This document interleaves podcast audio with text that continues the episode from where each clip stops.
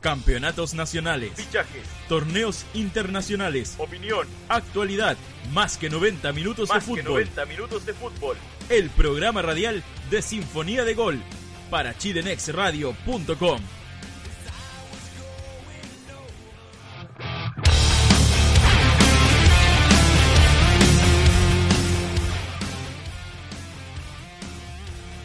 Muy buenas noches, bienvenidos a un nuevo programa de Más que 90 Minutos de Fútbol, el programa radial de Sinfonía de Gol.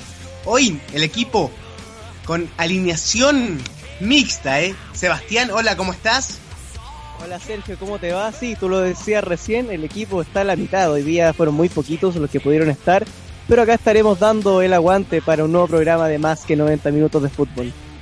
Así es, Sebastián, linda jornada la que tenemos hoy, Luis, la preparación de Chile para la Copa Confederaciones, los fichajes y mucho más.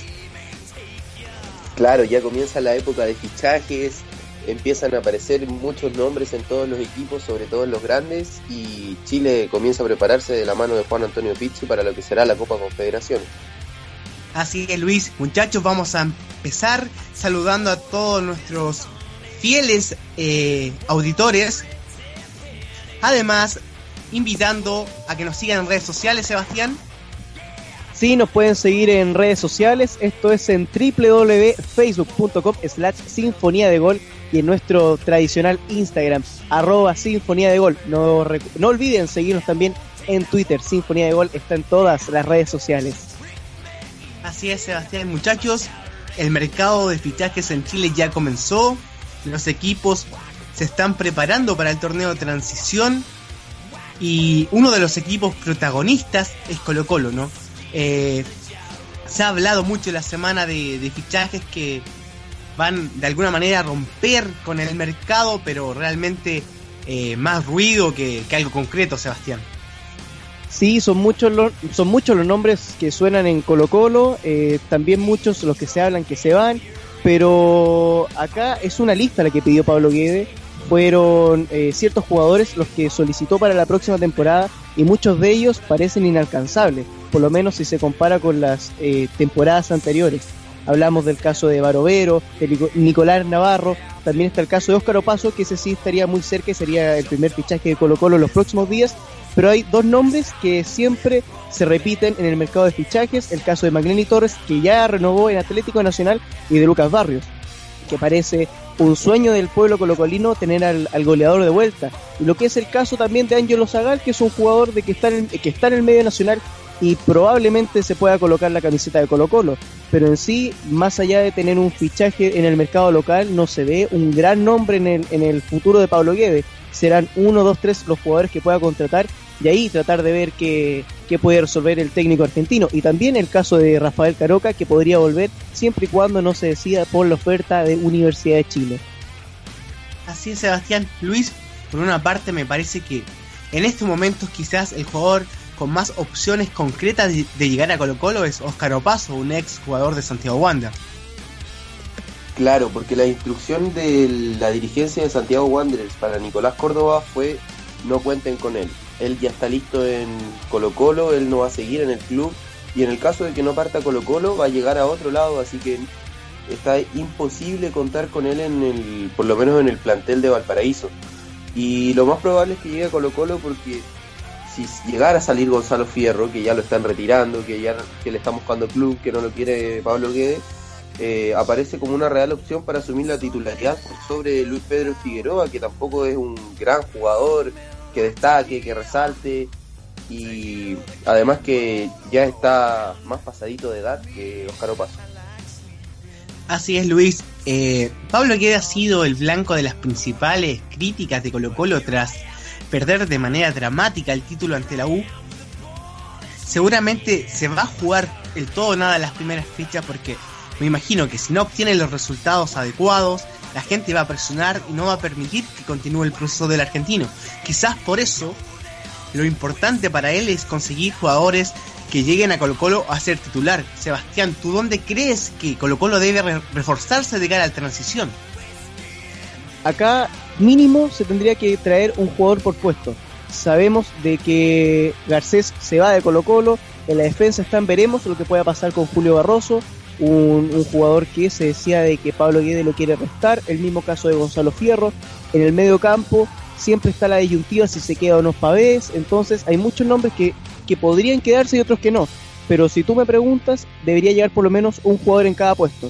Alguien al arco, alguien en la zona defensiva, en el medio campo sí o sí tiene que reforzar eh, Pablo Guede. Y en ataque siempre es bueno refrescar eh, la zona eh, ofensiva. También se habla de un posible eh, arribo de Andrés Vilches a Universidad Católica, situación que podría restarle un delantero a Colo Colo y que en estos campeonatos cortos pesa. Tener un equipo no tan, no tan, tan grande en, jugadores te puede pesar al final de campeonato.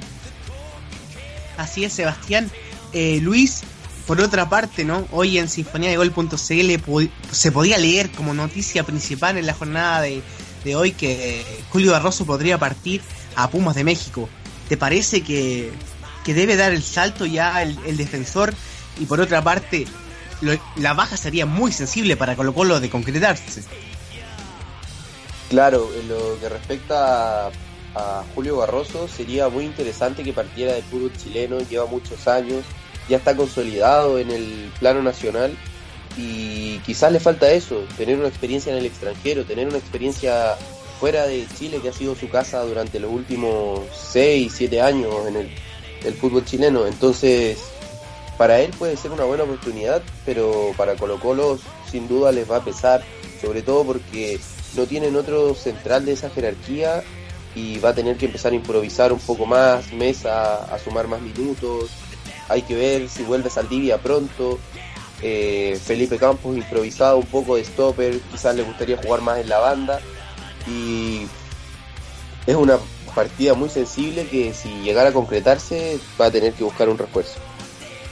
Así es, seguramente. De hecho, me parece que Colo Colo debe buscar de todas maneras un defensa y se va y si se va Barroso con mayor razón, Sebastián.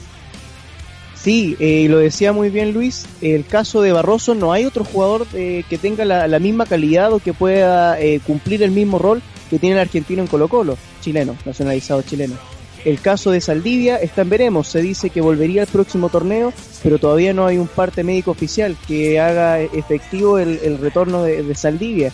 Y acá en el fútbol chileno pienso de que no existe un jugador que pueda ser eh, cumplir la misma labor de Barroso en Colo Colo. Si lo llegan a vender siento que sería eh, entregarles más posibilidades, más posibilidades a los rivales en, en, la búsqueda del título, porque perder una pieza fundamental como lo es Barroso, uno de los jugadores que ha sido constante en los últimos equipos de Colo Colo, siento que sería un gran error si es que no hay un hombre adecuado para poder suplir ese puesto.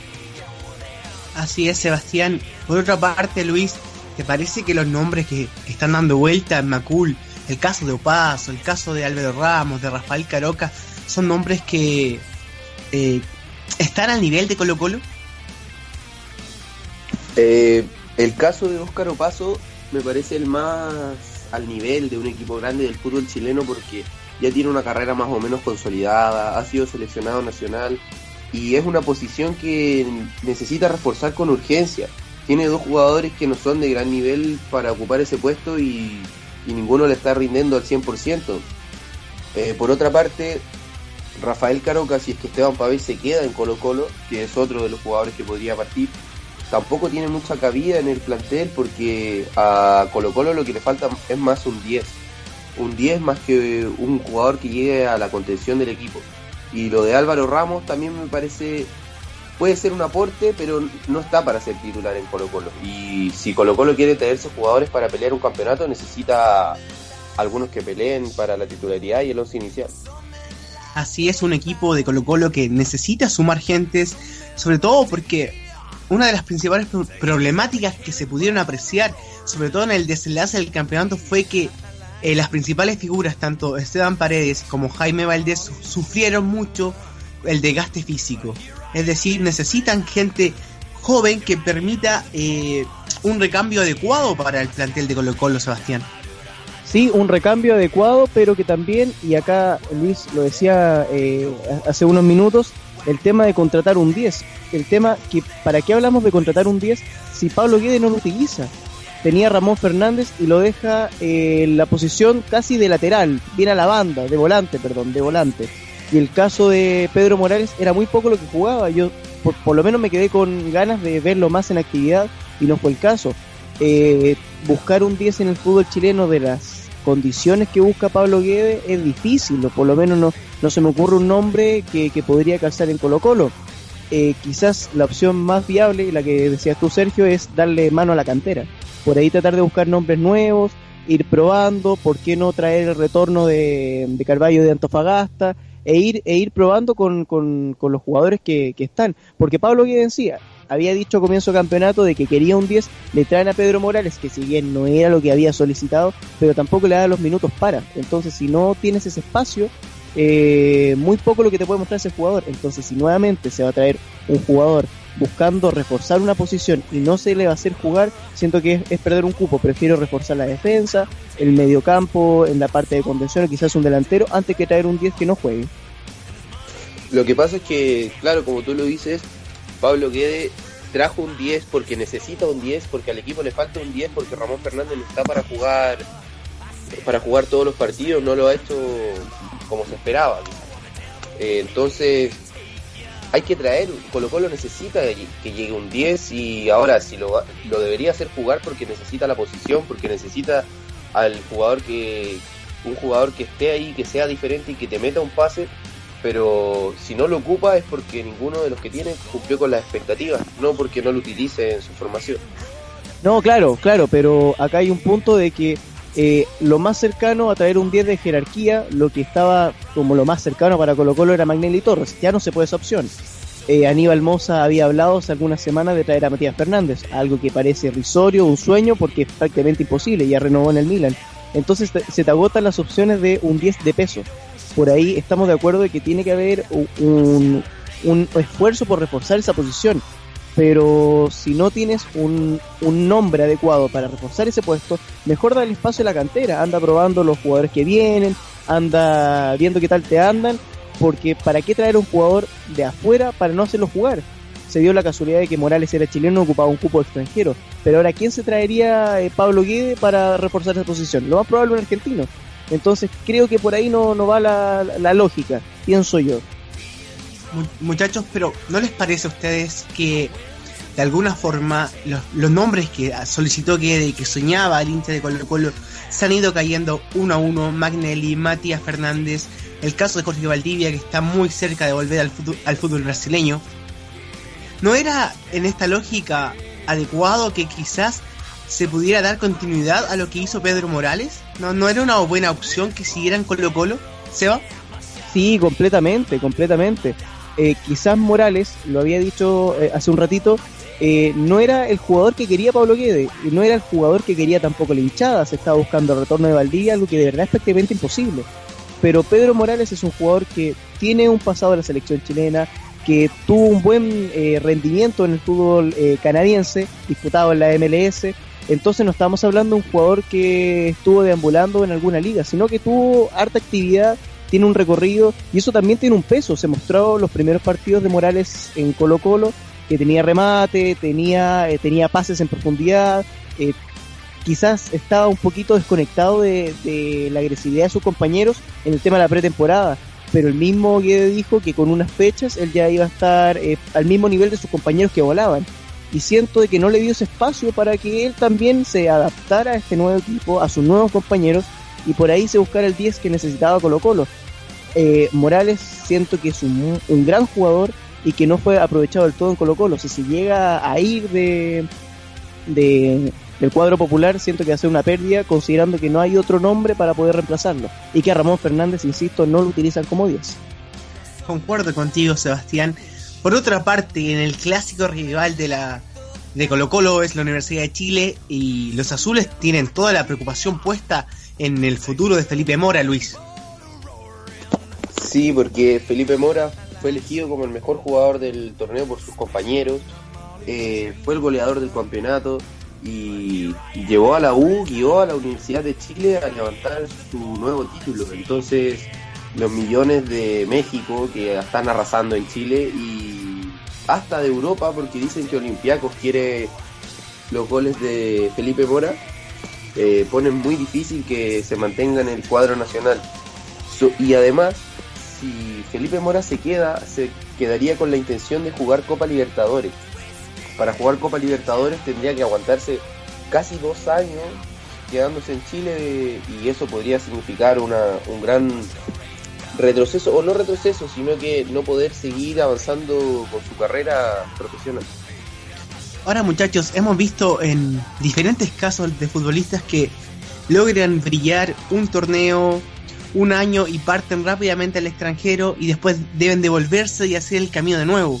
Quizá no, no es tan mala idea de que Felipe Mora continúe en la U, se consolide aún más en el equipo y pueda hacer una carta en Copa Libertadores, Sebastián.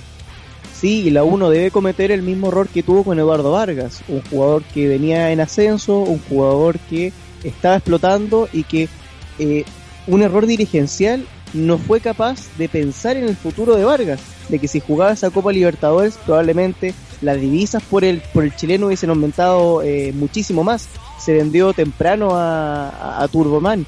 En el caso de Mora, creo que no le sería malo quedarse una temporada más en la U, seguir con la misma continuidad y con el, la misma eficacia goleadora, eh, goleadora.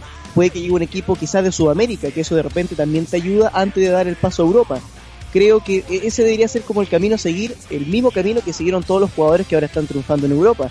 Eso de primero pasar, eh, ojalá, por algún equipo de Sudamérica y después dar el paso a, Europa. O si ya tienes todas las condiciones para disputar un puesto en el viejo continente, aprovechar ese, esa oportunidad. Sabemos de que el fútbol chileno generalmente no es así, los jugadores terminan en la banca. Tú decías, Sergio, de que retornan. Y lo ideal es que no suceda lo mismo con, con Mora. Ojalá sea un jugador que pueda crecer, se proyecte a, a los próximos partidos de la selección chilena y sea uno de los tantos del recambio que se espera en la, en la roja. Así es, muchachos. Lo que es cierto es que la cláusula que tiene Felipe Mora es baja, son 4 millones de dólares.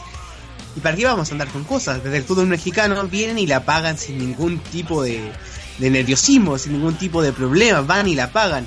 Es decir, pero yo mi pregunta es, ¿es México el siguiente destino de Felipe Mora? ¿Es tan expectante el fútbol mexicano que, todos los chilenos van hacia allá, Luis? No, para nada. El fútbol mexicano, por lo menos hasta hoy, no es la, para mí por lo menos, la decisión correcta que podría tomar un jugador de la calidad de Felipe Mora. Para él sería mucho mejor partir a Argentina, Brasil, si es que existiera la posibilidad, si planea quedarse en Sudamérica, o si no, mantenerse en la U pero México ya pasa a ser como la Arabia Saudita de América, donde se mueven tanta plata, tanta plata que llegan buenos jugadores y, y, listo, juegan y, juegan para juegan para alguien, pero no tiene gran nivel el fútbol mexicano. Si bien hoy día tienen muchos mejores jugadores que antes, a mí por lo menos me parece que no tienen un gran nivel como para irse rápidamente y sin dudarlo hacia allá. Es cierto, Luis. Por otra parte, la otra gran preocupación que tiene la U es la continuidad de Gonzalo Espinosa. El volante termina contrato, va a negociar con los azules, pero me parece que es determinante en el proyecto de Hoyos que el ex seleccionado chileno siga con los azules, Sebastián. Sí, pero Gonzalo Espinosa se queda. Yo creo que acá el, hincha de Universidad de Chile y, en realidad toda la fanaticada azul tiene que estar tranquilo de que Gonzalo Espinosa se quiere quedar en la U de hacer todos los intentos para no moverse del cuadro azul.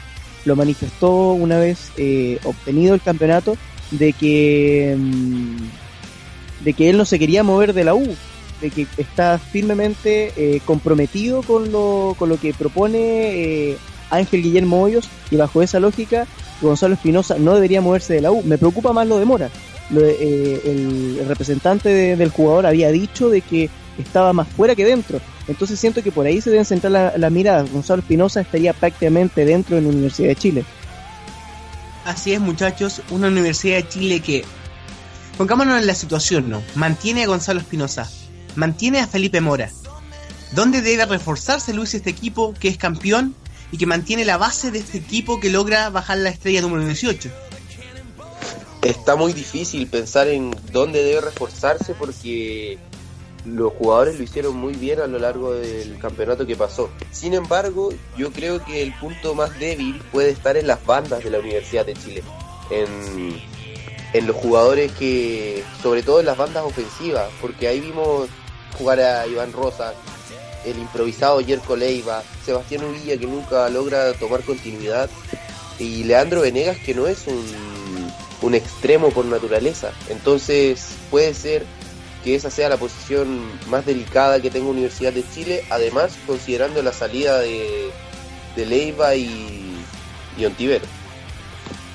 Así es, muchachos. Eh, lo, tú, tú, lo acabas de mencionar, son los dos jugadores que Hoyos determinó que no seguirían en el proceso de, de, la Universidad de Chile y que profundizan aún más la necesidad de reforzar la ofensiva, sobre todo las bandas de la U.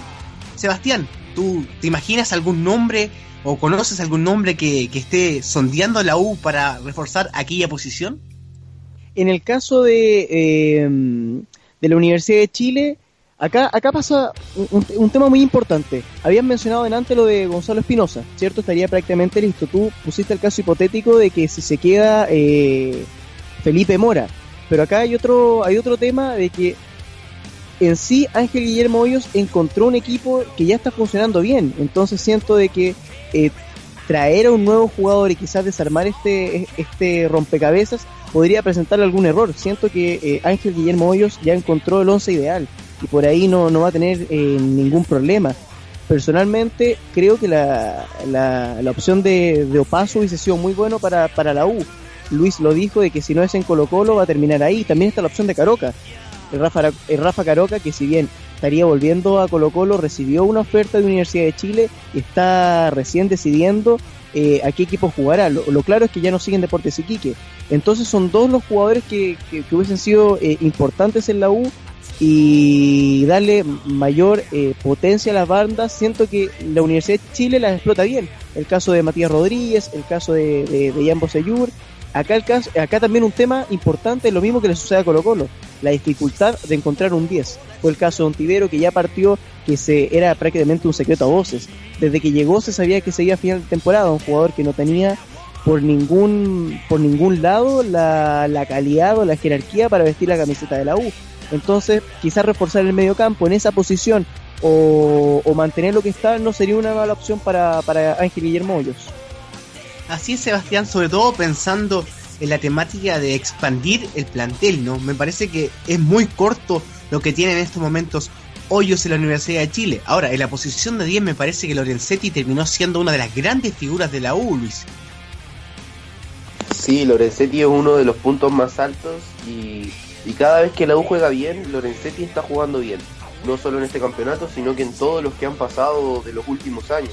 Entonces, esa no creo que sea una posición a reforzar. Me parece que, como lo dije antes, lo más complejo está en las bandas porque no tiene jugadores definidos para, para ese once inicial. Si bien sabemos Venegas por la izquierda, pero eh, Venegas tuvo lesiones, Ubilla constantemente lesionado y se empiezan a desaparecer los nombres de quienes podrían jugar en esa posición. Ahora muchachos, hay un jugador que va a regresar ahora a la Universidad de Chile va a regresar, me refiero literalmente de una lesión que Jonathan Zacarías, que me parece que se perfila como uno de los delanteros por fuera que va a tener hoyos para el torneo de transición, Sebastián. Sí, un jugador que venía, venía muy bien el, el semestre pasado, se lesionó y por ahí perdió la continuidad debido a la, a, la lesión que, que, sufrió el jugador y ahora con el retorno va a suceder algo muy similar a lo con Saldivia, que es eh, un, una pieza fundamental del equipo porque Zacarías lo estaba haciendo en los últimos partidos y si vuelve nuevamente es como eh, pensar que es un fichaje nuevo, fue un jugador que no estuvo por un gran periodo y que ahora vuelve a tener la continuidad de antes y a, a ser protagonista.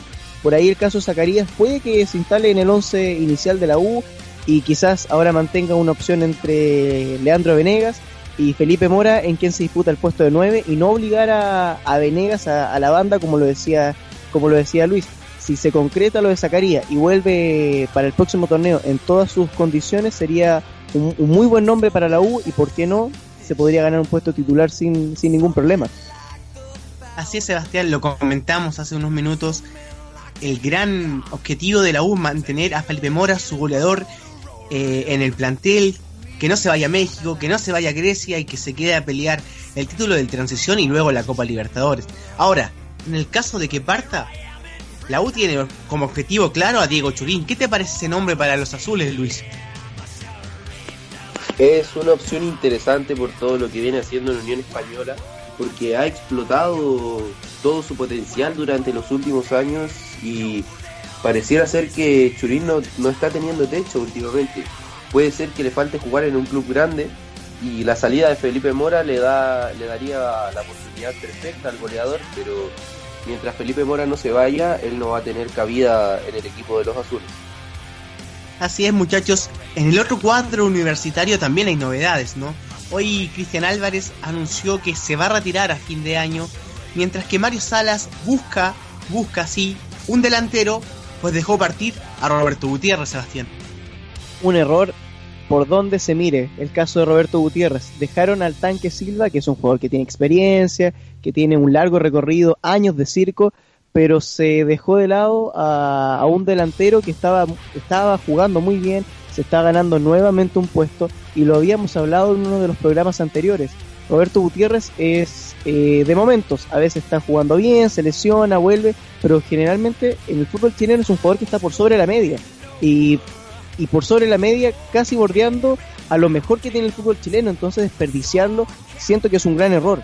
Eh, no hay algún delantero y menos el caso de Andrés Vilches, que suena en Universidad Católica, que pueda estar a la, altura del, pájaro Gutiérrez. Sería un, un, gran error dirigencial.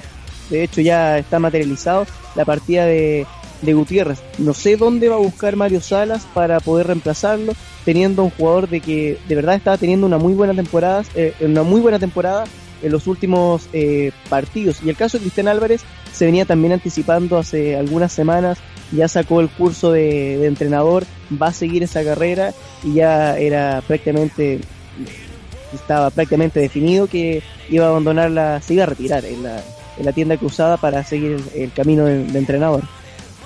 Es cierto, tú lo, lo, nombraste y es una opción, ¿no? La posibilidad de que Andrés Virte sea el reemplazante de Roberto Gutiérrez en Universidad Católica. Luis, ¿a ti qué te parece aquella situación? Puede ser un fichaje interesante, sobre todo porque Vilches no tiene los minutos que quiere en Colo Colo. Pero si Mario Salas va a hacer lo mismo que con David Llanos, no tiene mucha lógica. Se lo trajo de Guachipato, Andrés Vilches también lo conoce de allá y no lo hace jugar. Lo mismo que pasa con Espinosa, que este campeonato se afianzó un poco más por las lesiones. El otro Espinosa, el lateral, también este año comenzó a jugar un poco más solo por peleas que tuvo con Mañasco. Entonces, si Mario Salas lo trae para tenerlo en la banca, no, vale mucho la pena. Y como sabemos todos, Mario Salas no traza en su estilo de juego. Y el tanque Silva le va a ganar claramente la la pulseada a tres pinches. Por lo tanto, no tiene cabida en el equipo titular, al menos que jugara con dos delanteros. Algo que me parece muy complicado, considerando que en el Mundial Sub-20 tuvo a Ángelo Enríquez y Nico Castillo, pero no los quiso hacer jugar juntos. Así es, un Andrés Vilches que conoce a Mario Salas de su pasado en Huachipato y que por ahora asoma como la principal opción ofensiva del cuadro cruzado, ¿no? Un cuadro universitario que estuvo lejos de cumplir las expectativas en el reciente semestre, quedando fuera de la competencia internacional y también fuera del tricampeonato, Sebastián. Sí, un error que cometieron principalmente pensando de que con el equipo que tenían les bastaba. Eh, perdieron sus dos focos más importantes. Clasificar en Copa Libertadores y clasificar un torneo internacional si es que en Copa Libertadores no se podía. Que perdieron esos dos objetivos y el tricampeonato. Fue un semestre completamente negro, potenciado y motivado por la falta de refuerzos.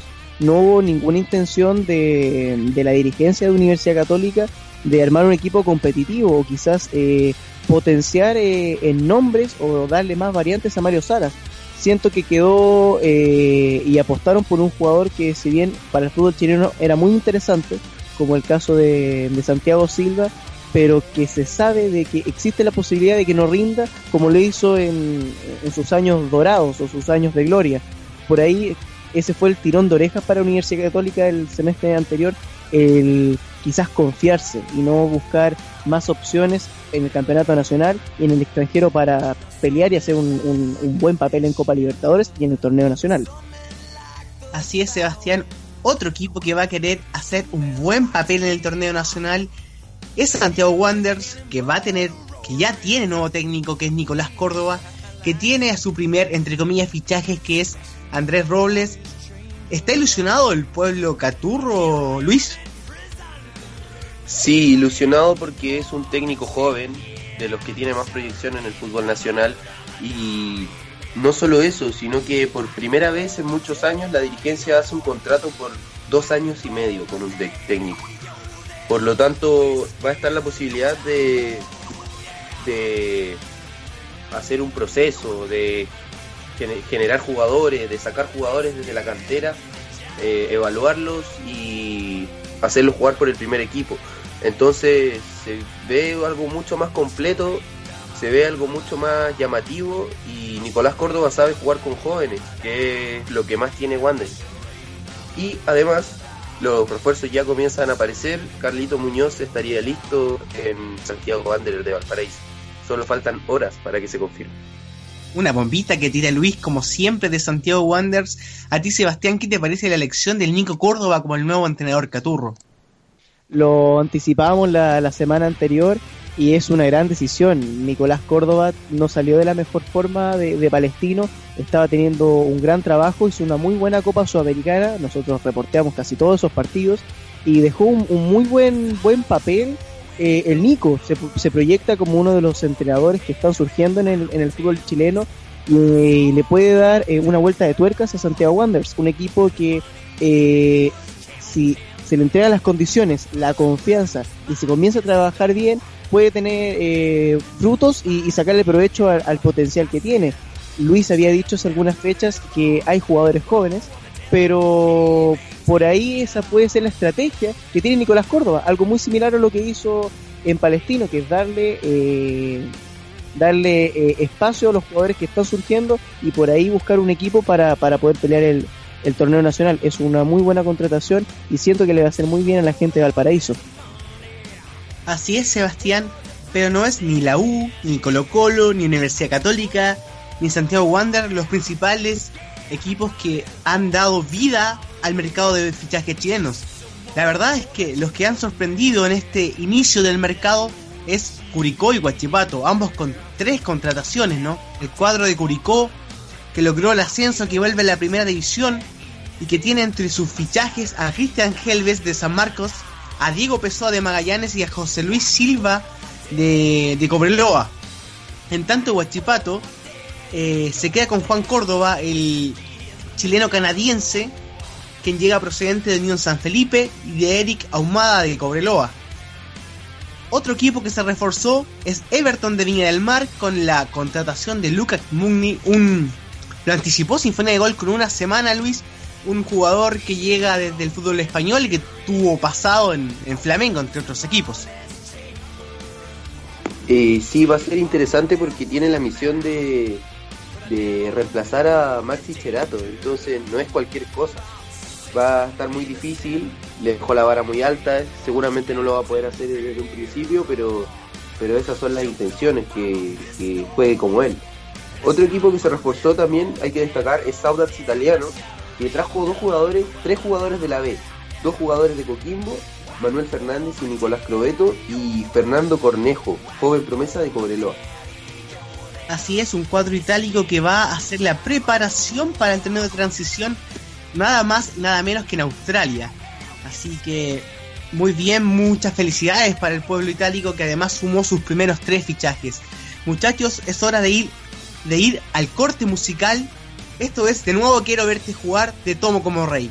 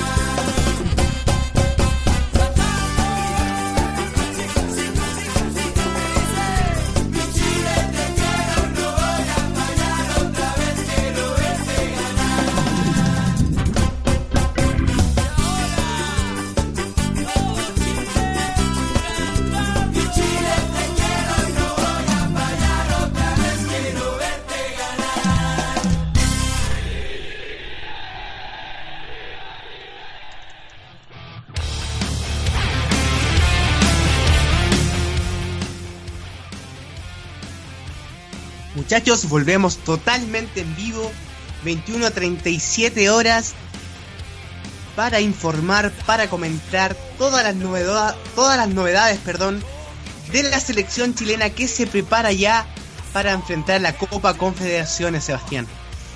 Sí, una selección chilena que se está preparando, que está afinando los últimos detalles para enfrentar la, la cita de selecciones. Una Copa Confederaciones, un torneo nuevo para la selección chilena. Hay jugadores de que eh, probablemente tengan minutos en el amistoso eh, ante Burkina Faso, encuentro donde estará Sinfonía de Gol y le estaremos llevando todos los detalles. Es un equipo que eh, podría alternar con el equipo titular. Sabemos de que las grandes figuras de la selección chilena están en un periodo de descanso y se unirán recién en Rusia. Así que no me extrañaría ver a Felipe Mora o el caso de Ángelo Zagalo, ¿por qué no Valencia? Podría ser eh, algo interesante lo que se vea ante el equipo africano. Así es, Luis, ¿tú cómo visualizas aquel compromiso de, de este viernes ante el cuadro africano que logró hacer semifinales de la Copa de aquel continente? Eh, lo que yo creo es que va a ser un encuentro tranquilo, no van a estar seguramente las figuras más grandes del, equipo chileno, quizás la actuación de muchos jugadores del medio local, que disputaron la China Cup. Eh, entonces también hay que medir el nivel del rival, que Burkina Faso no es un gran, no es un gran, una gran selección, más allá de todo lo que haya podido conseguir últimamente. Entonces se hace difícil pensar que va a ser un encuentro llamativo, un encuentro interesante. De todas maneras, eh, va a servir para probar jugadores como Felipe Mora, Leo Valencia, que se van a estar jugando sus fichas para ver si llegan a la Copa Confederaciones y por qué no luego más adelante a las clasificatorias y el posterior mundial. Así es muchachos, más o menos uno empieza a visualizar, hoy fue el primer entrenamiento, pero ya se empieza a visualizar un posible equipo para el duelo ante Burkina Faso. En el arco iría Johnny Herrera. Iría también Mauricio Isla, eh, Maripán, Rocco, por izquierda Bosellur. En el medio, Marcelo Díaz, Charles Aranguis, Pablo Hernández, es decir, prácticamente un mediocampo titular, cambiando al hombre del Celta por Arturo Vidal. Y en ofensiva quizás eh, Eduardo Vargas. Y por ahí eh, la prueba perfecta ¿no? para, acabar con la duda de Pisi, ¿no? porque arriba se van a jugar un puesto Felipe Mora, Ángelo Zagal y Leonardo Valencia, tres de los indicados a ocupar el puesto 23 en la lista Asia-Rusia. ¿Qué tal toda esta situación, Sebastián? Sí, eh, son tres jugadores los que se están disputando el cupo por, por alcanzar eh, eh, lo último que te deja la nómina hacia, hacia la mm, Copa Confederaciones creo de que eh, quien tiene más opciones en esta a esta altura es Felipe Mora por lo que está realizando en el, en el campeonato. Ángelo Zagal ya tuvo su oportunidad en, la China Cup, cumplió, de hecho fue quien hizo el gol del título, pero si se analiza por el presente, por lo que está viviendo el jugador de la U, es quien tiene todas las opciones de, de quedarse con, con ese cupo. Eh, el medio campo también es interesante ver lo que puede hacer Pedro Pablo Hernández, un jugador de que siempre recibe críticas por no estar a la, altura de Arturo Vidal, pero que Vidal es un, jugador extraordinario que está muy por sobre la media de la selección chilena, es un jugador a nivel mundial.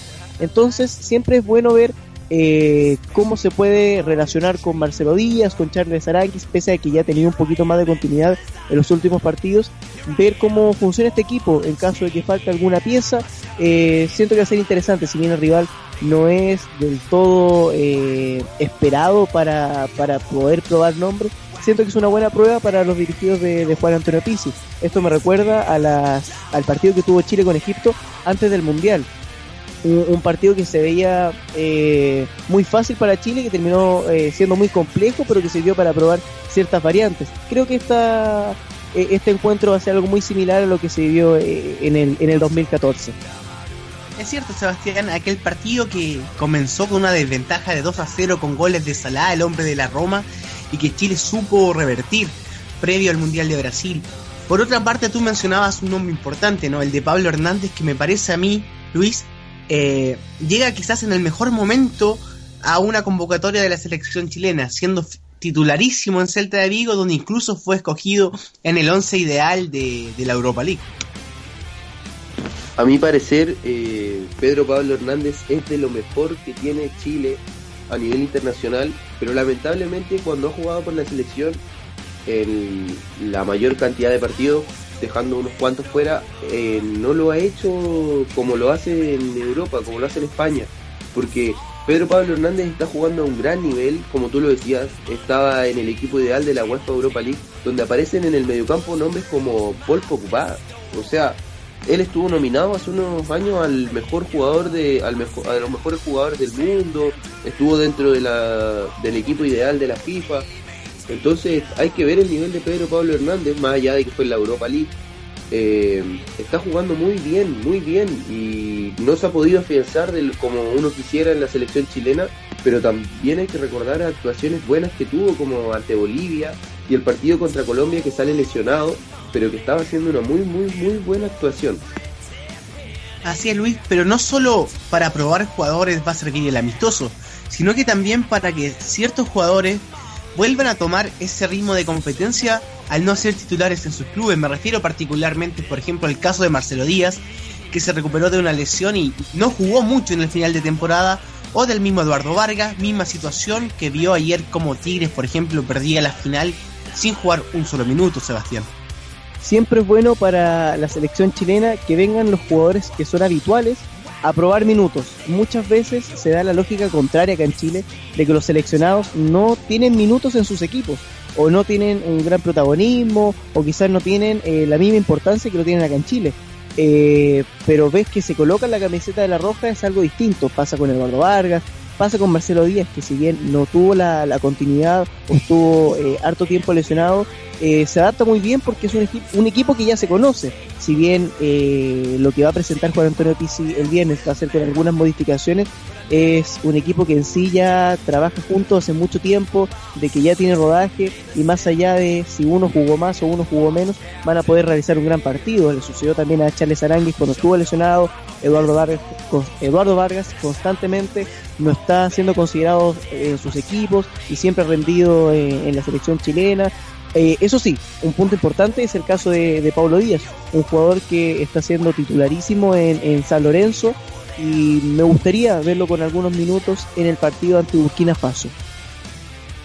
Es cierto, un Pablo Díaz titularísimo en San Lorenzo, pero que lo hace de lateral. Lo hizo de lateral derecho el último partido ante Racing, lo ha hecho en, ese, en ese puesto durante la temporada y que le da a Pisi la posibilidad también de, de tener un jugador que pueda actuar en más de una posición, porque puede ser central como puede ser lateral.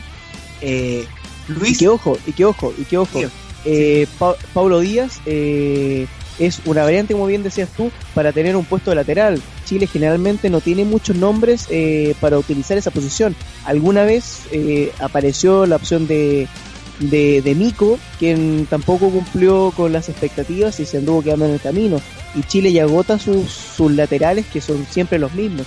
Por ahí Pablo Díaz podría ser una opción, probándolo en lo, en lo, en lo que puede hacer el partido de Copa Confederaciones.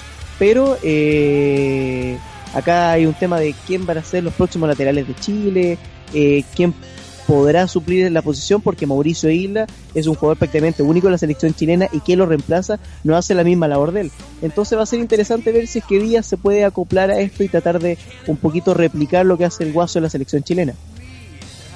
Muchachos, para ir eh, haciendo que la gente participe con nosotros, vamos a instalar una pregunta y que probablemente van a tener que responder ustedes dos también. Quién debe ocupar el puesto 23 de la nómina de Juan Antonio Pizzi. Felipe Mora, Leonardo Valencia o Ángelo Zagal. Adelante Sebastián, te doy la oportunidad de que te la juegues. Felipe Mora, Felipe Mora. Tuve en la, en la duda si darle el cupo a Leo Valencia, pero es Mora quien finalmente puede tener todas las opciones y siento que se va a ganar el cupo.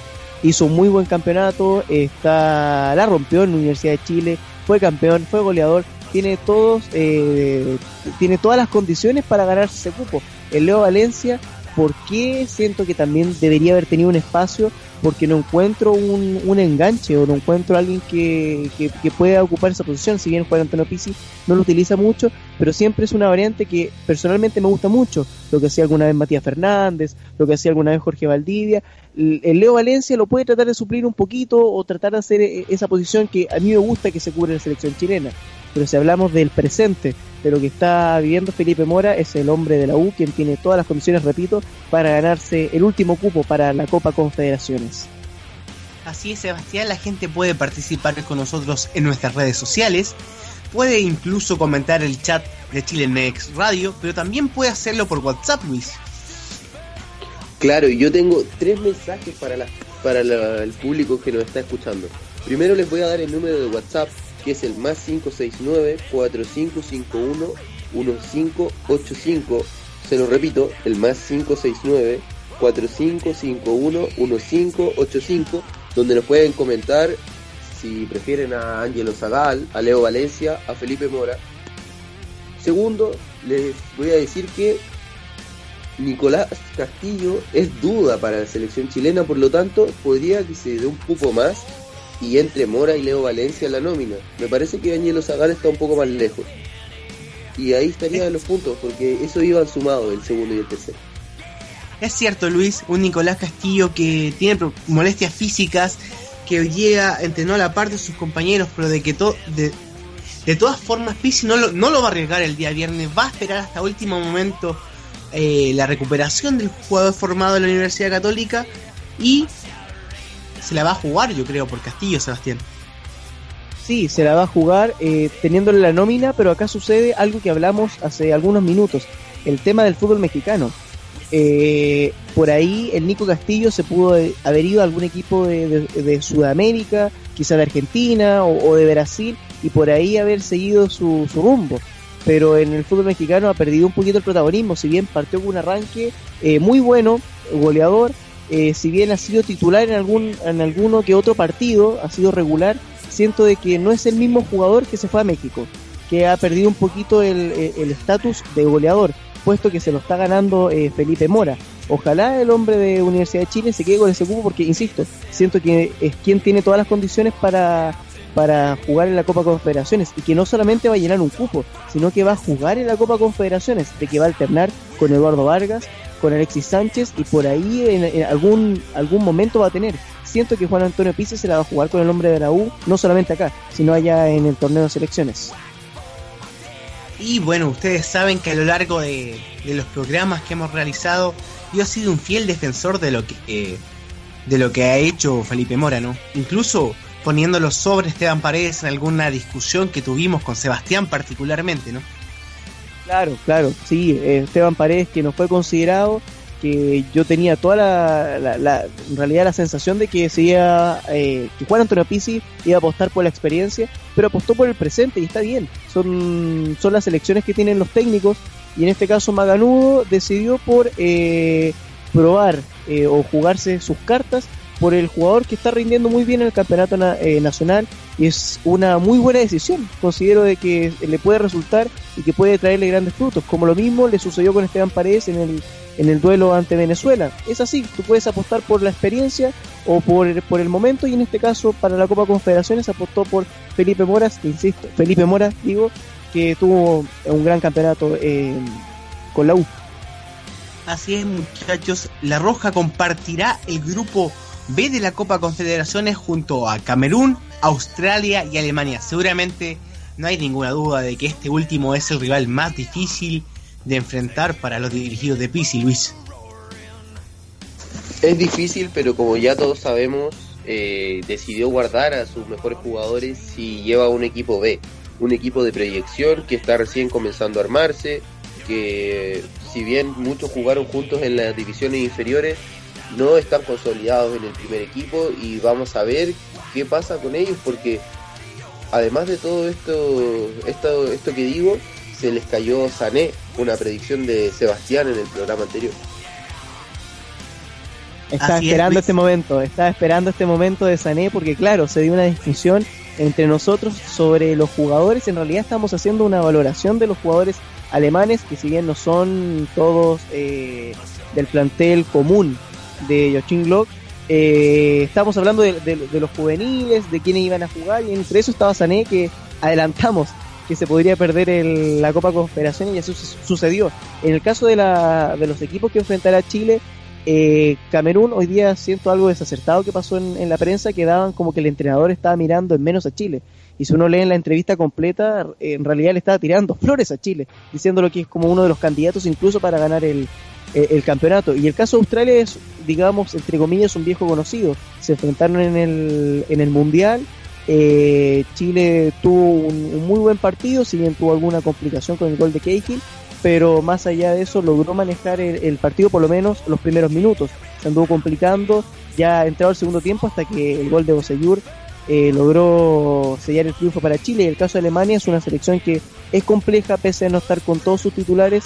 Eh, muchos de ellos tienen eh, continuidad y es sangre joven. Es el recambio el que enfrentará Chile y que puede que se materialice eh, la continuidad de, la Roja en cuanto al proceso que ya lleva un tiempo trabajando o se imponga la, juventud alemana. Esperemos de que la selección chilena logre un buen cometido en ese grupo y ojalá se pueda quedar con los nueve puntos. Es un sueño ambicioso, pero ojalá pueda. Dos cosas, Seba. Te pido por favor que no hables de ninguna lesión de algún jugador chileno. Te lo pido por favor ni tampoco de, algún panelista de Sinfonía de Golf, porque realmente te transformaste en una especie de brujo de un mufa.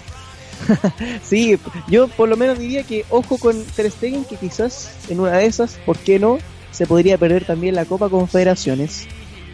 Ahora, si se lesiona Ter Stegen, te juro que me vas a tener que leer la mano. Eh. Esperemos que sea así.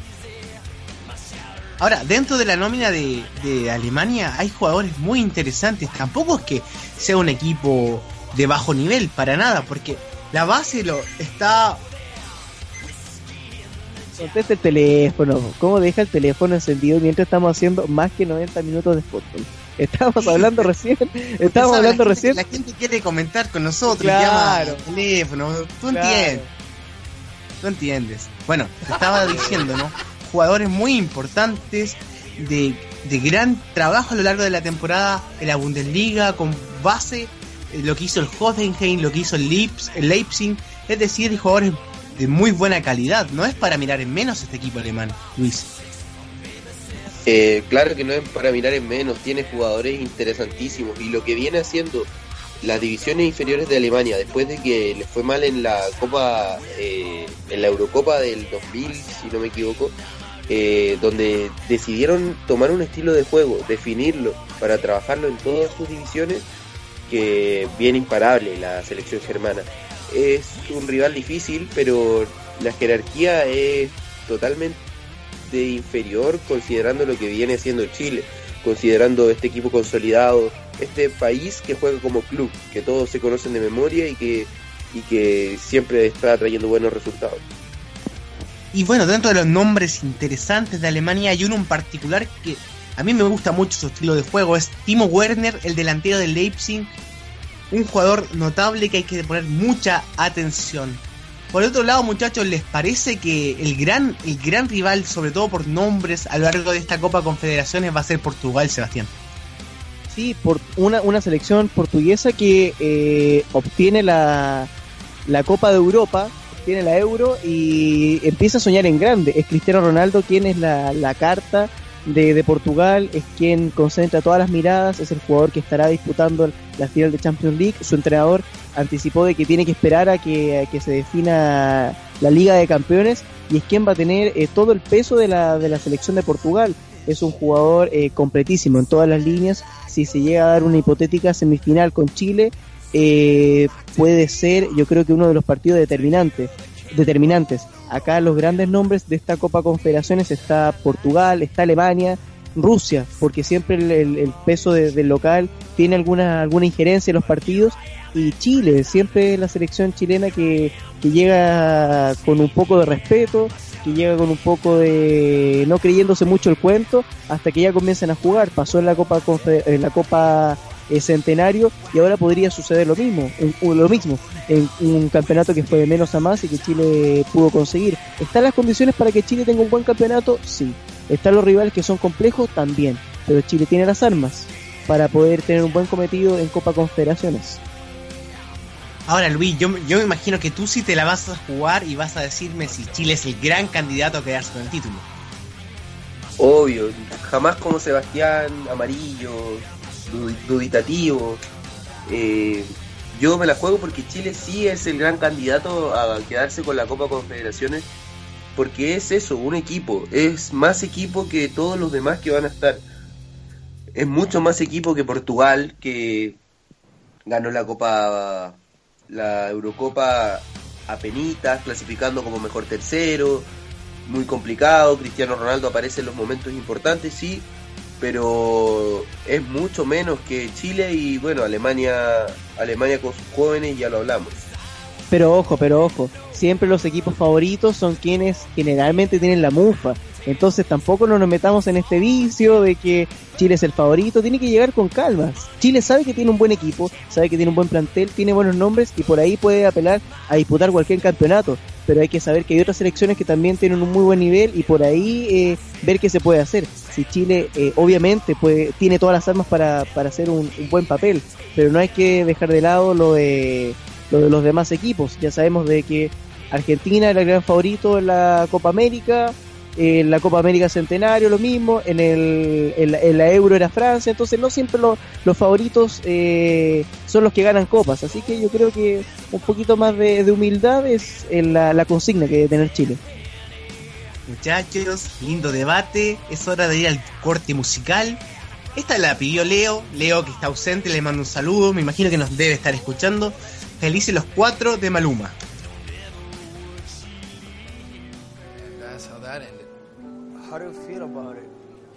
When you lived as long as I have, you meet a lot of people.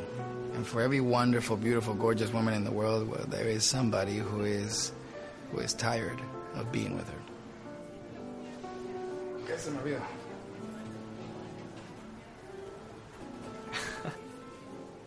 Qué bueno. Nos vemos. Cuídate. Okay. Chao. Cheers, brother. Cheers, brother.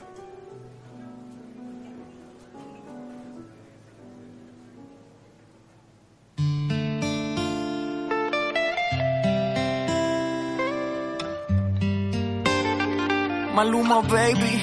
Apenas sale el solito te vas corriendo. Sé que pensarás que esto me está doliendo. Yo no estoy pensando en lo que estás haciendo. Si somos ajenos y así nos queremos. Si conmigo te quedas o con otro tú te vas. No me importa un carajo porque sé que volverás. Si conmigo te quedas o con otro tú te vas. No me importa un carajo porque sé que volverás. Y si con otro pasas el rato,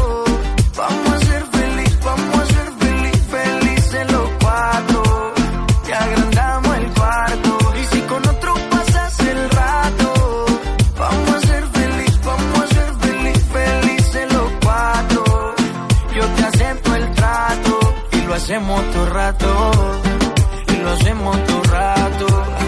Y lo hacemos todo rato. Y lo hacemos todo rato. Y lo hacemos todo rato. Lo nuestro no depende de impacto. Disfruta y solo siente el impacto. El boom boom que te quema ese cuerpo de sirena. Tranquila que no creo en contratos. Y siempre que se va regresa a mí. Y felices los cuatro.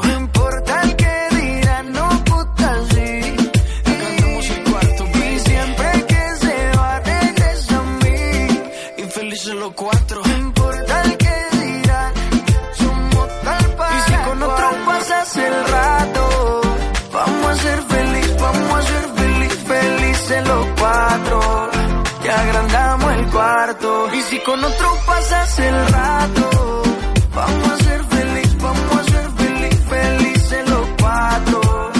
Yo te acepto el trato y lo hacemos todo rato. Y lo hacemos todo rato. Y lo hacemos todo rato. Y lo hacemos todo rato. Si conmigo te quedas o con otro tú te vas. No me importa un carajo porque sé que volverás. Si conmigo te quedas o con otro tú te vas. importa un carajo porque sé que volverás. Y si con otro pasas el rato, vamos a ser feliz, vamos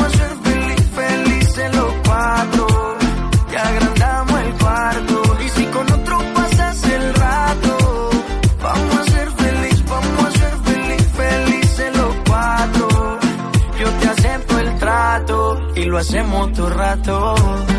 Y lo hacemos todo rato. Y lo hacemos todo rato. Y lo hacemos todo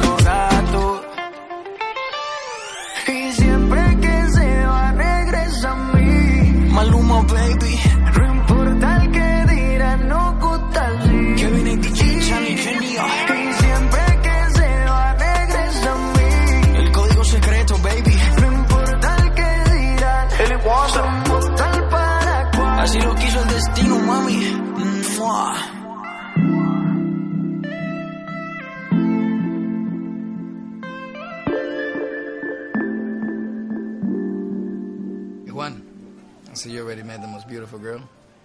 Oh, yeah. I had the pleasure of meeting her.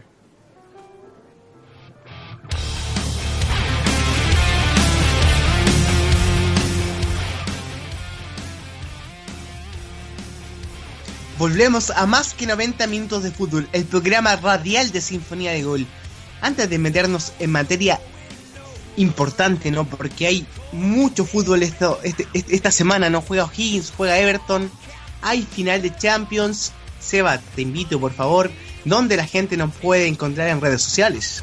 En todos lados estamos en Facebook, www.facebook.com slash Sinfonía de Gol. Así también en Instagram, arroba Sinfonía de Gol, constantemente subiendo toda la información del fútbol nacional e internacional. Recuerda, Sinfonía de Gol en todas tus redes sociales. Así es, Sebastián. Canción la que escuchamos Felices los Cuatro, la pidió Leo. Un saludo a Leo. Yo, en verdad, en este panel lo extraño porque acá estoy acompañado de, de, de, de- Maccabi Haifa, ¿eh? No, por favor, es que, es que Leo es siempre el blanco de, de bromas, porque esta canción no es Felices los Cuatro, Felices las 20 de Leo. No, no, no puedes decir eso, no, no está para defenderse. Luis, Luis, eh, semana importante para los equipos chilenos en Copa Sudamericana. O'Higgins y Everton buscando una clasificación que me parece a mí en, este momento es casi obliga- obligatorio tanto por los rivales como por la realidad del fútbol chileno.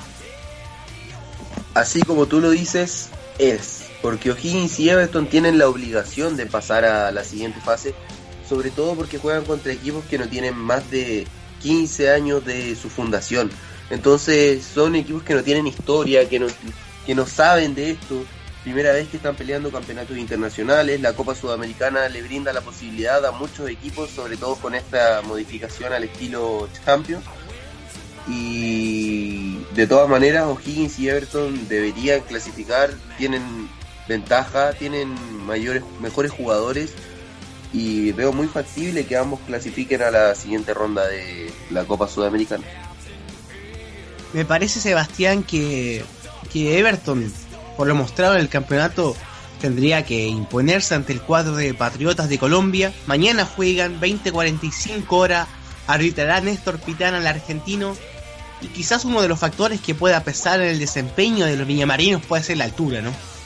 Sí, una variante que siempre eh, puede condicionar los partidos, pero Everton tiene que saber sacar la tarea adelante, no solamente por la gente de del Mar, sino también por el fútbol chileno. Es una deuda importante la que tiene el campeonato nacional. Digo el campeonato nacional porque son todos los integrantes del fútbol chileno quienes eh, no, han, no han tenido una, una buena participación, los que han disputado torneos internacionales. En el caso de, Everton tiene la primera opción, quien ganó 1-0 eh, allá hace tiempo, ya en, abril a Patriotas, y tiene que lograr la, la clasificación de visita, misma situación de O'Higgins. Son dos equipos que tienen la primera opción, pero que lamentablemente les toca definir eh, jugando fuera de casa. ¿Puede ser una, una condición que los afecte? Sí, pero creo que Everton y O'Higgins van a poder pasar mañana y en realidad por el bien del fútbol chileno tienen la obligación, comparto con Luis, de avanzar en, en Copa Sudamericana. Así es, Sebastián O'Higgins es otro de los cuadros nacionales que va a representar al país esta semana con la obligación, ¿no? porque le sirve cualquier empate, cualquier victoria en Ecuador ante Fuerza Amarilla, un equipo bastante mm, debajo de lo tradicional en Ecuador, Luis. Sí, como lo decía, son equipos que tienen muy poco tiempo de su formación y O'Higgins tiene un gran plantel, pudo pelear el campeonato, lo está haciendo constantemente estar en la parte alta, entonces pareciera que es una tarea fácil clasificar a la siguiente fase. Debería hacerlo con sin mayores problemas. Insaurralde, Pablo Calandria, Arancibia, que ha sido una gran revelación durante el último torneo. O'Higgins tiene un plantel completo, eh, tiene un plantel eh, que tiene esa mezcla entre juventud y experiencia, entonces no deberían, no deberían fallar mañana, no deberían fallar. Es cierto, Luis. Por otra parte, O'Higgins eh, conlleva un, un final de campeonato bastante irregular, por decirlo de alguna forma, y que además arrastra eh, el malestar del hincha de, O'Higgins con Arán y con la campaña en el reciente torneo, Sebastián. Es decir, tiene la obligación de ganar para, para de alguna forma arreglar un torneo que no fue de lo mejor. Sí, y un Cristian Arán que constantemente recibe eh, críticas, o quizás no críticas, pero eh, se le acaba el combustible en los últimos partidos, como que está peleando constantemente en todo el campeonato y llega a las últimas fechas y como que le entrega muchas opciones a, a, los rivales. Tiene O'Higgins una opción clara de poder seguir compitiendo, de poder seguir participando en un torneo internacional. Luis lo decía, son equipos que no tienen historia, pero quizás no sé si historia, pero no tanto rodaje en el plano eh, internacional y ahora que tienen la opción de poder avanzar deben aprovecharla eh, triste fue que a Universidad de Chile le haya tocado con un equipo tan complejo, recién iniciada la Copa Sudamericana. Uno esperaría de que esos elencos te toquen, no sé, en, cuartos o semifinales. Por eso tiene que aprovechar eh, O'Higgins y Everton, los equipos que si bien no, no, hay que mirarlos en menos, no son de la, de la jerarquía de algún poderoso brasileño o argentino. Eh, si los equipos chilenos están bien, bien conectados y sintonizados con lo que tienen que hacer, pueden sacar un muy buen resultado y buscar la, clasificación en Copa Sudamericana. Así es, Sebastián. Una semana bastante importante para el fútbol chileno que lamentablemente está acostumbrado a ver cómo las actuaciones a nivel internacional no son realmente las mejores. Hablando de fútbol internacional, sin duda el partido que va a paralizar al mundo se va a dar el sábado la final de la Champions eh, Real Madrid Juventus Luis. Partido interesantísimo, de las mejores finales que podrían venirse en años y sobre todo porque se enfrentan las dos BBC.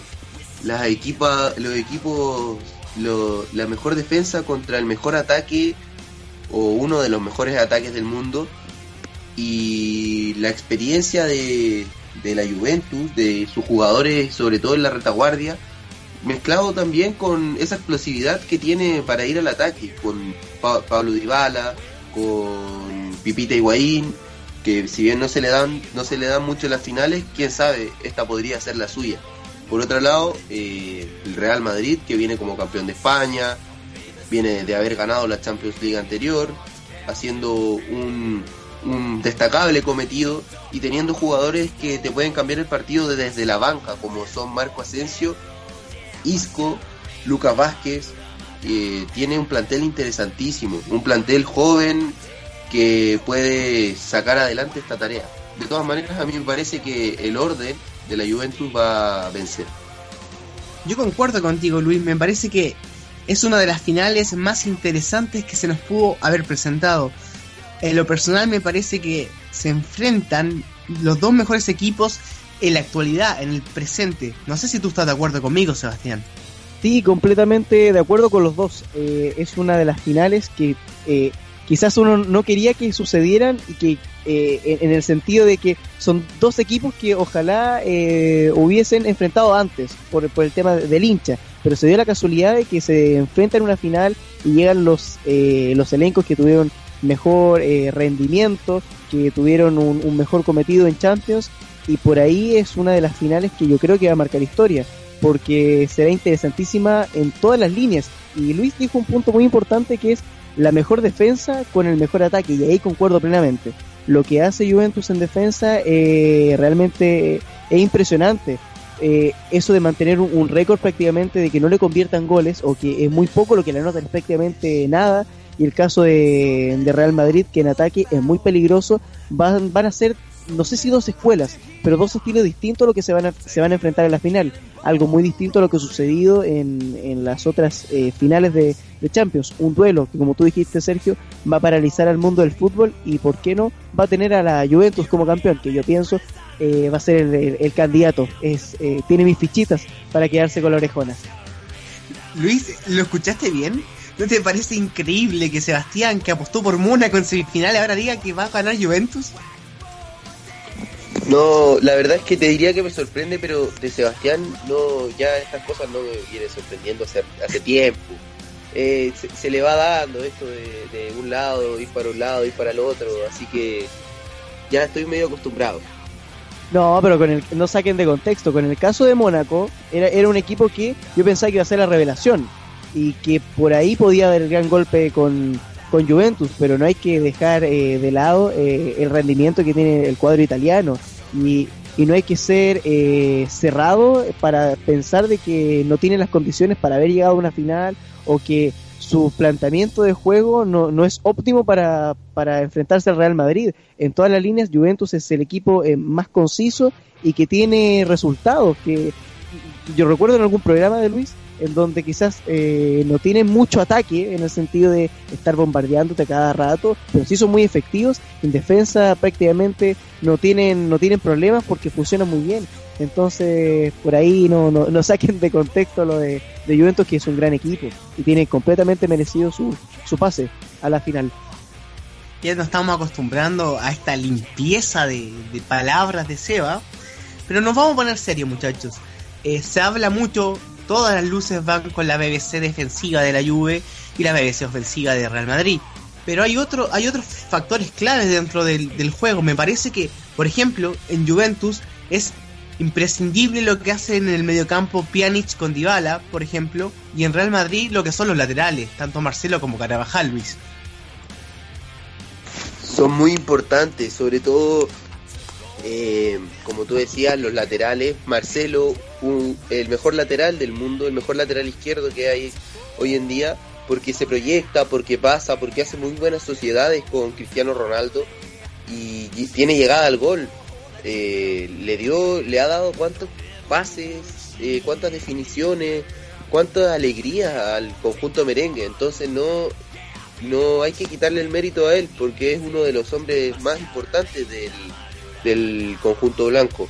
Por otro lado, tú lo decías, Pjanic está teniendo una temporada increíble. Sobre todo lo que ha hecho en Champions ha sido destacable. Un hombre que se está recién afianzando en la Juventus, que no lleva tanto tiempo, pero parece ser que ha, estado desde siempre. Y Paulo Dybala en un crecimiento notable, va a ser de los mejores jugadores del mundo, seguramente, si es que ya no lo es, y lo vamos a tener dentro de los primeros lugares, dentro del quizás las peleas del balón de oro, quién sabe, cuando pase Messi y Cristiano Ronaldo. Muy cierto, Luis. Tú nombrabas a Marcelo uno de los mejores laterales del mundo, pero por el otro lado está Dani Alves, otro que ha sido determinante en cuanto al fútbol de la Juventus, eh, Sebastián, y también el romanticismo, ¿no? Todo aquel que ama el fútbol ama a Buffon y todo aquel que ama el fútbol también va a querer que una parte suya logre ganar por fin la Champions. Claro, claro, yo creo que acá debería haber un consenso en el mundo del fútbol. Mucho te puede gustar eh, Real Madrid, a mí me gusta mucho Real Madrid, creo que es uno de los firmes candidatos también para, para esta final pero es, es la Juventus quien tiene a una figura que tiene que tener la Champions League. Tiene un sinfín de, de trofeos, un sinfín de, de, reconocimientos y por qué no puede coronar esta carrera llena de, éxitos con, con la orejona. Buffon que está en un equipo que gracias eh, para, para su desempeño en, en, en el club tiene una defensa muy sólida y que por ahí las veces que se le necesita se cuenta con un arquero de jerarquía, con experiencia y que está a la altura de, una final. Por eso insisto de que Juventus tiene como todos los elementos que ojalá el hincha del fútbol quisiera para que un equipo fuera campeón, en este caso el, cuadro italiano. Es cierto, por otro punto muchachos, es muy habitual decir que el fútbol te da revanchas. Me parece que, que uno que buscará su propia revancha sin lugar a dudas es Gonzalo Higuaín. Un tipo al cual en Argentina no lo quieren mucho, de hecho se burlan en demasía de sus actuaciones, sobre todo marcadas por finales perdidas, con goles cantados perdidos, pero que en Juventus ha hecho una enormidad de goles y quizás buscará también su propia revancha en una gran final, Luis. Higuaín viene hoy día en su mejor momento porque en el Real Madrid no pudo afianzarse, llega al Napoli y lo hace muy bien, lo hace extraordinario, pero no es un equipo de primera categoría, entonces no logra destacar como, como él hubiese querido, como todos hubiésemos querido para ver buen fútbol. Y hoy día en Juventus lo está haciendo perfecto, aparece en todos los momentos importantes, hace goles, en la semifinal de la Champions y tiene el gran apoyo de Pablo Dybala que está siempre siempre buscándolo, siempre haciendo sociedades y con otros jugadores detrás, como tú decías Dani Alves, gran llegada al ataque, gran despliegue ofensivo, entonces hoy día este sábado puede ser la final de Dani de Gonzalo Higuaín. Este sábado puede que se dé todo lo que él necesita para hacer un gol y gritar campeón ante su ex equipo es muy cierto, la habitual ley del ex que puede cumplirse nuevamente este sábado. Eh, Seba, por otra parte, eh, uno que puede estar muy feliz y muy atento a lo que va a pasar el sábado es San Paoli, ¿no? Porque tanto Higuaín como Dybala, los argentinos de la Juve, son determinantes en el funcionamiento. Claro, claro, un Pablo Dybala que eh, lo, ya, ya lo, lo señalaba Luis, es un jugador de, clase mundial y que se y que lo más probable se proyecte como uno de los, de los grandes jugadores en, la década que viene. Pero el caso de Higuaín puede que efectivamente venga una revancha y por ahí tenga eh, la ansiedad final que necesita, la final que se entreguen todas las condiciones para, para Higuaín. En el caso de San Paoli, estar atento de lo que, de lo que puedan hacer ambos argentinos, una opción única que tiene el seleccionador de ese país de poder ver a dos de sus principales figuras en ataque eh, disputar la, Champions League. Yo creo que es un lujo. Son dos jugadores que, independiente del contexto que viven, principalmente de las críticas de, Gonzalo Higuaín, dirigirlos es un lujo y San Paoli eh, le va a poder sacar el rendimiento a Argentina que tanto le, ha costado. Y principalmente por un punto de, eliminar las peleas, de eliminar eh, que el grupo de Messi, que si este es afín con el otro, Acá se va a apostar por los mejores futbolistas y en esta oportunidad eh, San Paoli es a eso lo que apela. Y mañana, el sábado, perdón, se estarán enfrentando dos de los mejores eh, futbolistas argentinos. Así es, Sebastián. Muchachos, es la hora de la verdad. Quiero esta vez pronósticos, resultado exacto y quién hace los goles. Vamos Luis, tú comienzas. Me gustaría no decírtelo porque sé que lo vas a usar para apostar en vez 365 y y me vas a quitar la chance a mí de hacerlo y de ganar un poco más de dinero.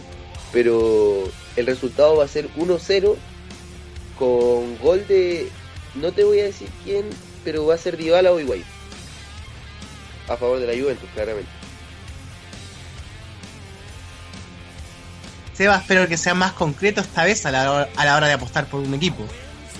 No, te lo digo, gana Juventus 1-0, aunque tengo la tincada de que eh, James Rodríguez va a hacer algún gol, así que démosle el espacio un 2 a 1 a, Juventus, pero lo gana el cuadro italiano, sin lugar a dudas. Me la juego también un gol de Paulo Dybala.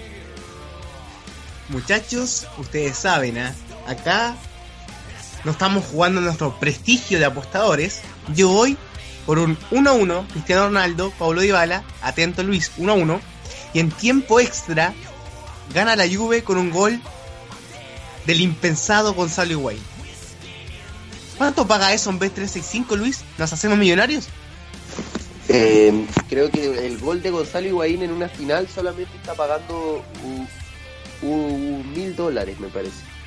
Uh, lo que vamos a ganar, eh. Seba, atento, ¿ah? apuesta con nosotros que vamos a ganar. Y que Sergio generalmente le, le acierta en, las finales, así que no sería malo seguir tus consejos de apostador. creo que en este momento me acabas de mufar, así que cambien todos los pronósticos, muchachos. Esa era la idea, esa era la idea, porque lo gana la Juventus 1-0. Acá, acá cierto, yo el resultado de la final y 1-0 lo va a ganar la Juve con gol de Paulo Dybala. Muchachos, un chileno que festejó este fin de semana y lo hizo habitualmente durante la temporada fue Alexis Sánchez. Descomunal la actuación ante Chelsea, Luis. Fue lejos el mejor jugador de la cancha, la estrella, la figura. Y tenía todo ese tinte de despedida. Todos celebraban con Alexis, pero, pero parece que no se queda, parece que se va. Pero sin duda hay que destacar lo que hizo el fin de semana y durante toda la temporada, porque siendo que no es un 9, siendo que no es un delantero centro, se posicionó en el, en el podio de los goleadores de los goleadores del fútbol inglés y eh, lo sacó a relucir en la final de la FA Cup con un gol dudoso, complicado para el árbitro, complicado para el lineman, pero que a mí a mi entender por lo menos eh, era válido.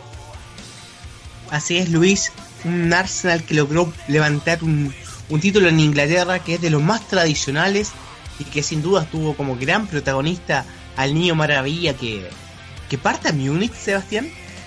Sí, eso dicen las malas lenguas de que Alexis Sánchez debería aprender alemán, porque es el Bayern Múnich el equipo que sería el próximo destino de Alexis Sánchez. Se juntaría con, con Arturo Vidal y en este marco eh, José Zulantay había dicho que iba a haber un problema de egos.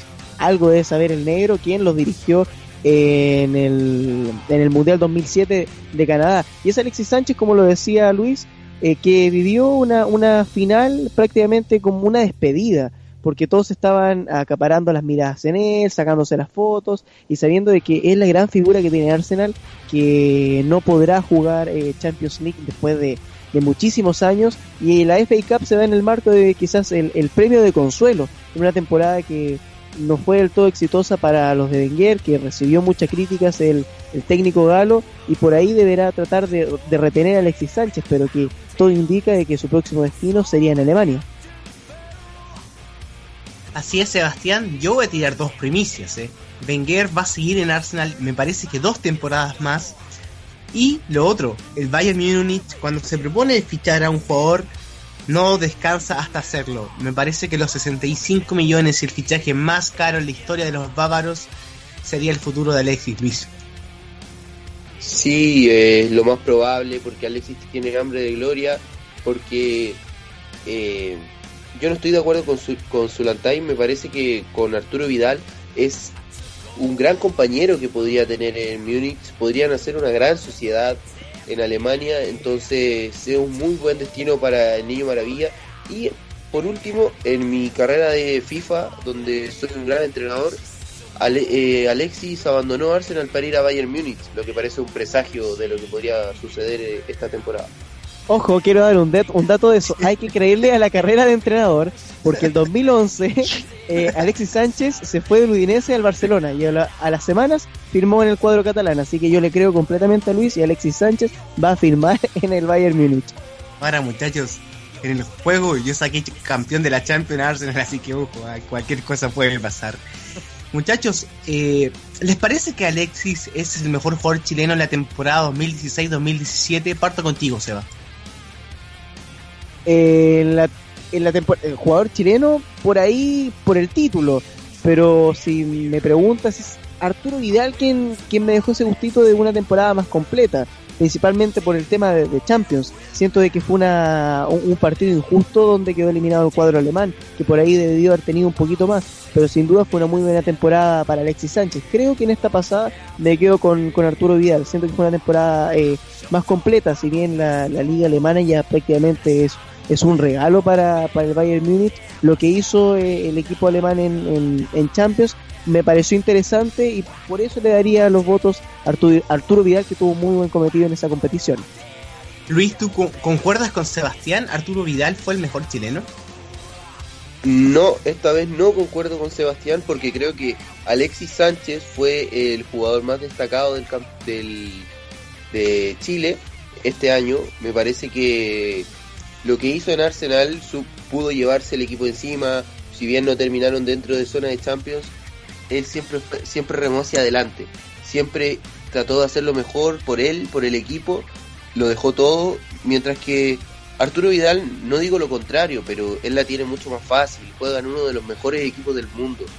Alexis se llevó todo el peso al hombro, todo lo que significaba estar en un Arsenal donde él era la estrella exclusiva y rindió, rindió y termina quedándose, como decíamos, con este premio consuelo que es la FA Cup. Pero ojo, que no siempre es muy fácil brillar entre figuras. Creo que también eso hay que tenerlo eh, en consideración. En un equipo que está plagado de estrellas, Arturo Vidal siempre eh, resalta en, los encuentros y es una de las figuras de, del equipo alemán. Por ahí va, mi voto, pero comparto. Comparto contigo lo importante. De acá llega un consenso de que ambos rindan muy bien en la selección chilena en la Copa Confederaciones. Ahora muchachos, es claro, ¿no? Arturo Vidal y Alexis Sánchez están en una línea superior a todo el resto de futbolistas chilenos. A mí me parece, y concuerdo con Luis, que Alexis fue el mejor por lejos, ¿eh? Por lejos sobre Vidal. Ahora, de la línea de los normales, digamos, entre comillas, me parece que hay nombres como Pablo Hernández, como Aranguis, que anduvieron muy bien también. Eh, muchachos, este fin de semana ocurrió un hecho ¿no? que emocionó a todos. La despedida de Francesco Totti, Sebastián.